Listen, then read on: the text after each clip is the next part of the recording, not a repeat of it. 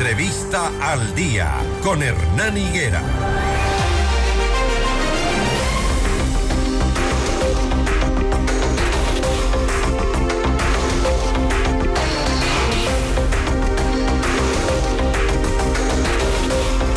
Y bien, de los deportes pasamos nuevamente al tema político, social, institucional, concretamente al tema municipal, porque se mantuvo una reunión entre la Asociación de Municipalidades Ecuatorianas con el presidente de la República, Daniel Novoa, para intentar fortalecer las relaciones y concretar sobre todo acuerdos en beneficios de la ciudadanía, el tema económico, las deudas del Estado contra eh, los municipios o con los municipios es eh, el de mayor preocupación, sin duda, por ello eh, entendemos que se abordó el tema ayer Patricio Maldonado, presidente de la Asociación de Municipalidades del Ecuador, nos acompaña a esta hora. ¿Cuáles fueron los resultados de esta reunión y cómo salieron ustedes después de ella? Eh, Patricio, buenos días. Nada, buenos días. Eh, gracias por el espacio. Saludarles a todos quienes nos miran y nos escuchan. Eh, como usted acaba de mencionar, el día de ayer en la ciudad de Ambato mantuvimos una importante reunión de trabajo con el señor presidente de la República y, lógicamente, los 30 alcaldes de las provincias de Tungurahua, Chimborazo, Cotopaxi y Pastaza.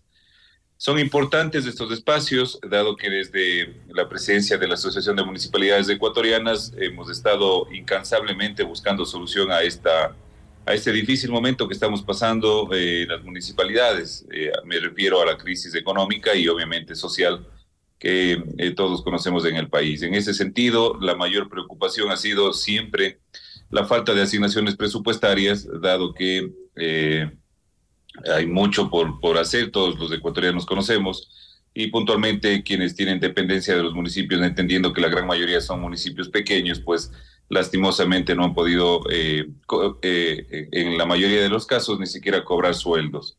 En ese sentido, hemos estado constantemente buscando estos espacios de diálogo con el presidente. Este es el cuarto encuentro recordarles a ustedes que eh, como municipios estamos eh, geopolíticamente referenciados en siete eh, unidades técnicas regionales y esta ha sido la cuarta reunión que hemos mantenido donde el presidente pudo explicarles a los alcaldes y alcaldesa el, el, problema económico que está por el que está atravesando el país, le ha llamado a, al entendimiento, a la comprensión, a la empatía, ha, pedido la, la solidaridad y por supuesto el entendimiento, ¿no? Para que se, se, se haga este espíritu de cuerpo, indicando que, eh, por supuesto, nos va a dar eh, prioridad en cuanto haya fluidez, en cuanto haya un poco más de disponibilidad de recursos económicos, entre otros temas, pero principalmente ha sido ese, ¿no? Decirles que los municipios deberíamos recibir o recibimos eh, alrededor de 164 millones de dólares,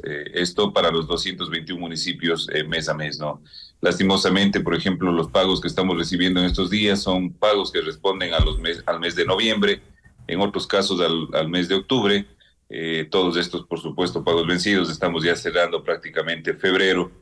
Y en estos días hemos recibido eh, alrededor de 35 millones de dólares. Hoy en la mañana estuve conversando con el señor ministro de Economía y Finanzas. Me ha manifestado que el día de ayer se generó un pago de 27 millones de dólares adicionales a esos 35 que ya estuvieron pagos. Obviamente esto es parte de la solución del problema. Lo que a nosotros nos interesa es poder tener la, la libertad económica que normalmente se tiene dentro de las ejecuciones en cada uno de nuestros municipios y poder cumplir con los planes operativos anuales, que esa es la, la, función definitivamente que tenemos los 221 eh, alcaldes y alcaldesas del país. Y estos recursos que le ha mm, dicho el ministro esta mañana que ha asignado, eh, ¿para qué alcanzan? Porque hay municipios que están paralizados, literalmente, ¿no?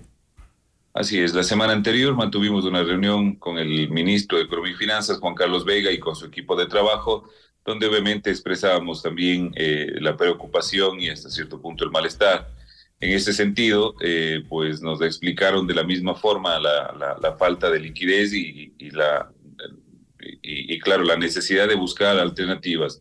Y en ese sentido, eh, también pues la alternativa propuesta desde la Asociación de Municipalidades o desde eh, los alcaldes que, que, mantuvimos esa reunión, fue que los municipios que reciben más de 400 mil dólares por asignaciones o por modelo de equidad territorial, eh, que por lo menos para que alcance a un mayor número de municipios, que en, ese caso se puedan transferir lo que equivale al o corresponde al 50% del valor de la asignación. Los municipios que reciben menos de 400 mil dólares por equidad territorial recibirán el 100% y obviamente aquí también se, se genera una excepción para los municipios que están eh, atravesando una situación difícil por, el, por, por la etapa invernal. Así es que ahí también han trabajado con la Secretaría Nacional de, de Gestión de Riesgos, donde se ha generado una tabla y se identifica los cantones con mayores problemas en, eh, en color rojo, los que están medianamente con problemas en color anaranjado y obviamente también identificados un grupo con eh, un color amarillo para poder asignarles el 100%, el 75% y el 50%, el 50 de lo que corresponde al mes de noviembre, vuelvo a repetir. Esa es una nueva propuesta, ¿no? Después de que les habían ofrecido canjear incluso deudas con el Banco de Desarrollo a cambio de saldar parte de los pagos atrasados, les, habrían incluso, les habían incluso ofrecido entregar bienes inmuebles, cosa que ustedes en su mayoría dijeron que no. Esto que usted nos está contando se trata de una nueva propuesta, de pagar eh, a los que reciben sobre los 400 millones el 50% y, y establecer eh, prioridades, eso es nuevo. Estimado Hernán, en función de, de, de, buscarle una solución al problema desde la Asociación de Municipalidades del Ecuador se había planteado eh, buscar algunas alternativas. Y como usted acaba de mencionar, otra de las alternativas es el canje de deuda con el Banco de Desarrollo, la emisión de bonos también. Son otras alternativas que también se están manejando entender que la gran mayoría de municipios somos municipios pequeños y no tenemos la posibilidad o la capacidad para negociar con bonos o en su defecto generar este canje de deuda. Sin embargo, hoy existen alrededor de 50, 55 municipios que están ya generando esta, este canje de deuda y, y esta emisión de bonos para poder cumplir con algunos proveedores o en su defecto para poder eh, de alguna manera garantizar eh, recursos dentro de sus, de sus arcas municipales. Este efecto, eh, más bien esta, esta acción, digamos, ha generado un efecto con mayor incidencia o, ha sido más atractivo, digamos así, para los municipios medianamente grandes y grandes. Obviamente ellos no están, digamos, padeciendo o sufriendo lo que sufrimos los, los representantes de los municipios pequeños. A nosotros en este momento se nos ha dificultado incluso cubrir el gasto corriente, incluso cubrir los salarios de nuestros trabajadores, cosa que no ocurre en los municipios grandes por su propia connotación, porque los ingresos que ellos tienen y que son capaces de generar les permiten cubrir el gasto corriente y obviamente eh, incluso en algunos casos poder ejecutar, eh, digamos, eh, gasto de inversión también, ¿no? Así es que hay estas alternativas, esta que nosotros habíamos planteado, nada más es una forma de pago o un acomodo para que eh, podamos alcanzar a un mayor número de municipios, esto que nos permita tener un respiro, un alivio económico, poder cumplir con las obligaciones que tienen los alcaldes y alcaldesas para con sus trabajadores y en algunos casos eh, con sus eh, proveedores.